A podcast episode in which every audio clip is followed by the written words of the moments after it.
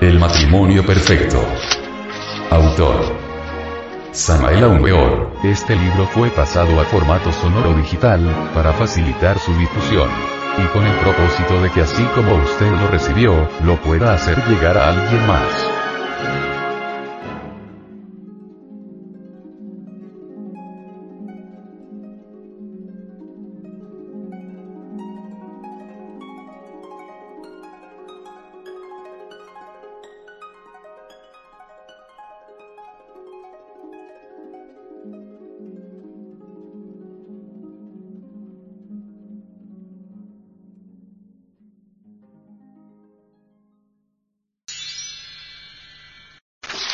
Capítulo 30.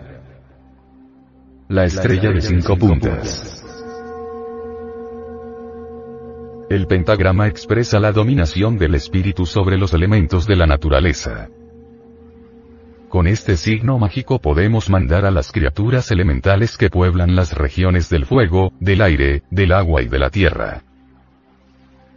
Ante este símbolo terrible tiemblan los demonios y huyen aterrorizados. El pentagrama con la punta superior hacia arriba sirve para hacer huir a los tenebrosos.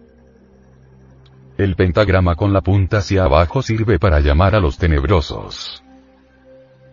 Puesto en el umbral de la puerta con la punta superior hacia adentro y los dos ángulos inferiores hacia afuera no permite el paso a los magos negros. El pentagrama es la estrella flamígera. El pentagrama es el signo del verbo hecho carne según la dirección de sus rayos puede representar a Dios o al diablo. Al cordero inmolado o al macho cabrío de Méndez. Cuando el pentagrama eleva al aire su rayo superior, representa al Cristo. Cuando el pentagrama eleva al aire sus dos puntas inferiores, representa a Satán. El pentagrama representa al hombre completo con el rayo superior hacia arriba, es el maestro. Con el rayo superior hacia abajo y las dos puntas inferiores hacia arriba, es el ángel caído.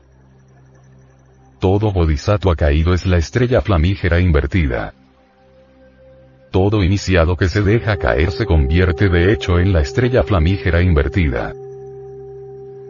El mejor electrón es una estrella flamígera con los siete metales que corresponden a los siete planetas. Estos son los siguientes. Plata para la Luna. Azogue para Mercurio.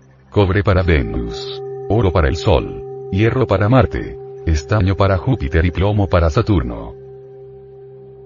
Se pueden hacer medallones que cuelguen del cuello, anillos que se llevan en el dedo anular. Puede también dibujarse la estrella flamígera sobre una piel de cordero bien blanca para tenderla dentro de la habitación puede usarse siempre para el umbral de la recámara nupcial. Así evitamos que los tenebrosos se metan a la recámara. Pueden también dibujarse el pentagrama sobre vidrio y eso aterroriza a los fantasmas y demonios. El pentagrama es símbolo del verbo universal de vida. Se puede hacer resplandecer instantáneamente el pentagrama con ciertos mantras secretos. En los Upanasidas Gopalatapani y Krishna hemos hallado el mantram que tiene el poder para formar instantáneamente, en el plano astral, la terrible estrella flamígera, ante la cual huyen aterrorizados los demonios. Este mantram consta de cinco partes, a saber, Klim, Krishnaya, Govindaya, Gopihana, Vayavaya, Swaya. Al vocalizar este mantram se forma instantáneamente la estrella flamígera ante la cual huyen aterrorizados los tenebrosos del arcano 18. Estos demonios atacan violentamente al iniciado cuando está trabajando en la gran obra. Los devotos del matrimonio perfecto tienen que librar tremendas batallas contra los tenebrosos. Cada vértebra de la espina dorsal representa terribles batallas contra los tenebrosos. Cada vértebra de la espina dorsal representa terribles batallas contra los magos negros. Estos luchan por alejar al estudiante de la senda del filo de la navaja. El poderoso mantram que acabamos de mencionar tiene tres etapas perfectamente definidas. Al recitar el Klim, que los ocultistas de la India llaman la semilla de la atracción, provocamos un flujo de energía crística que desciende instantáneamente del mundo del logo solar, para protegernos, y se abre entonces hacia abajo una puerta misteriosa. Después, por medio de las tres partes siguientes del mantra, se infunde la energía crística en aquel que lo recita y, finalmente, por medio de la quinta parte, el que ha recibido la energía crística puede irradiarla con tremenda fuerza para defenderse de los tenebrosos. Entonces estos huyen aterrorizados. El verbo cristaliza siempre en líneas geométricas. Esto está demostrado con la cinta magnetofónica. El discurso queda grabado en la cinta. Cada letra cristaliza en figuras geométricas. Basta después hacer vibrar la cinta en la máquina grabadora para que se repita el discurso. Dios geometriza. La palabra toma figuras geométricas. Estos mantras citados por nosotros tienen el poder de formar instantáneamente, en los mundos suprasensibles la estrella flamígera. Dicha estrella es un vehículo de fuerza crística. Dicha estrella representa al verbo. Con este poderoso mantram se pueden defender todos aquellos que están trabajando en la fragua encendida de Vulcano. Dicho mantram se vocaliza silabeándolo. Con este mantram se puede conjurar a los demonios que controlan a los posesos. Es urgente aprender a crear instantáneamente la estrella flamígera. Con este mantra podemos crear esa estrella para combatir a los tenebrosos. La palabra. Los ignorantes ilustrados, que tanto abundan en este siglo, pueden reírse como idiotas de lo que desconocen. Esas gentes suponen que nuestros mantras son palabras sin valor alguno y que su energía se pierde en el espacio. Ellos ignoran el valor interno de las palabras. Ellos desconocen la substancia principal de la palabra, y por ello se ríen de nuestros mantras.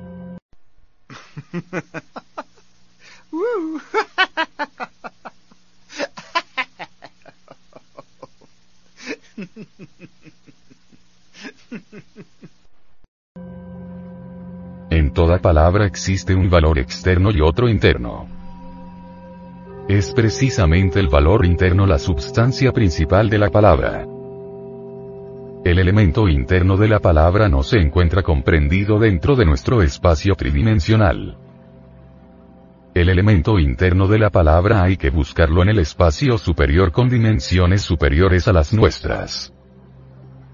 Nuestro espacio aparece ante nosotros únicamente como una parte del espacio superior. Así es como llegamos a la conclusión de que nosotros no conocemos todo el espacio. Lo único que conocemos es esa pequeña parte que puede ser medida en términos de longitud, latitud y altura. El elemento interno de la palabra se procesa geométricamente en las dimensiones superiores del espacio. Así es como con los mantras dados en este capítulo, podemos ciertamente formar una estrella pentagonal, invisible para los ojos físicos pero perfectamente visible para el sexto sentido.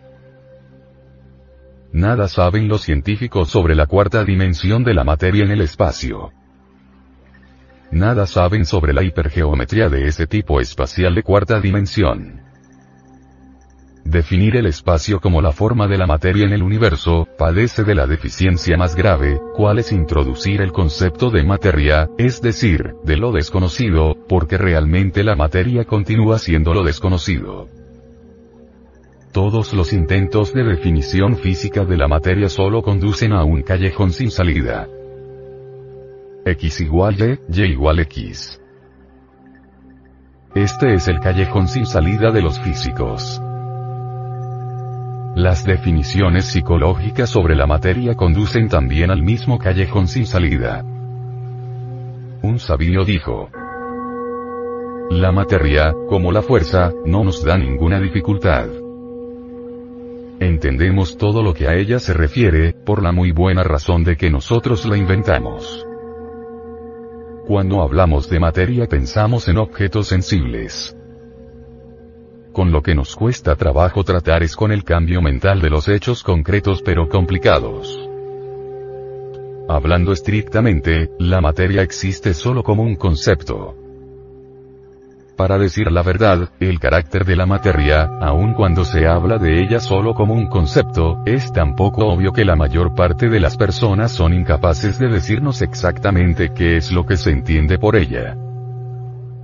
Nadie sabe realmente qué cosa es materia y sin embargo sobre ese concepto está fundada la escuela conservadora y reaccionaria del positivismo materialista.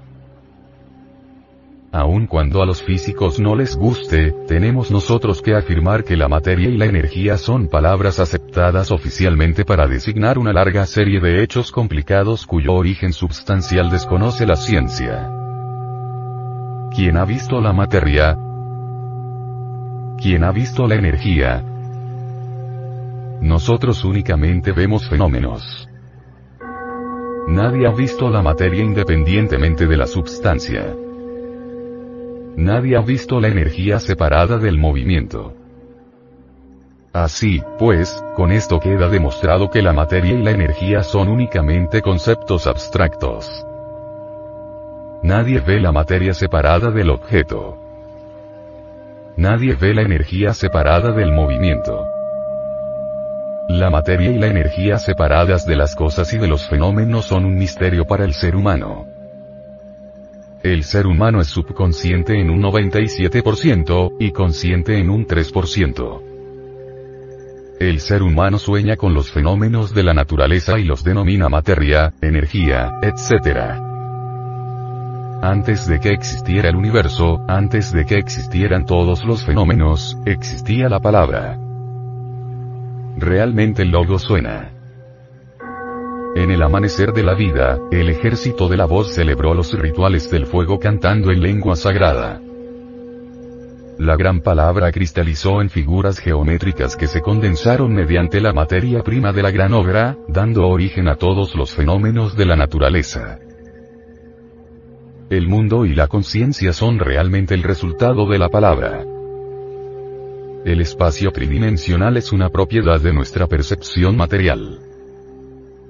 Cuando mejoramos la calidad de las representaciones, mejora también la calidad de las percepciones y entramos en las dimensiones superiores del espacio donde el mundo tridimensional ya no existe y solo queda en nuestra memoria como un sueño. Realmente, el mundo que se presenta ante nuestra conciencia es solo la mecánica de todas esas causas combinadas que da origen a una serie definida de sensaciones. Más allá del mundo y de la conciencia se halla la causa principal de toda existencia. Esa es la palabra. Es el verbo quien crea mundos. En el principio era el verbo, y el verbo era con Dios, y el verbo era Dios. Este era en el principio con Dios. Todas las cosas por él fueron hechas. Y sin él nada de lo que es hecho, fue hecho. En él estaba la vida, y la vida era la luz de los hombres. Y la luz en las tinieblas resplandece. Mas las tinieblas no la comprendieron. El verbo está plenamente simbolizado con la estrella de cinco puntas. Esta es la estrella flamígera. Con ella podemos defendernos de los tenebrosos. Ante esta estrella maravillosa tiemblan las columnas de ángeles y demonios.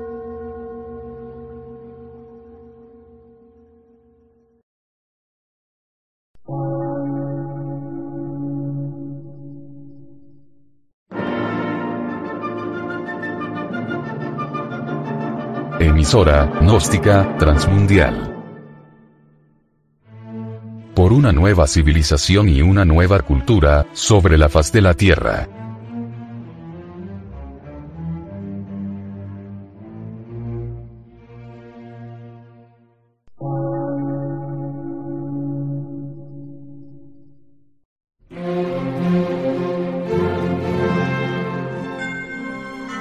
Medio de radiodifusión científico, artístico, místico y filosófico, de la Asociación Colombiana de Centros de Estudios Gnósticos, Antropológicos, Psicológicos y Culturales. A.C.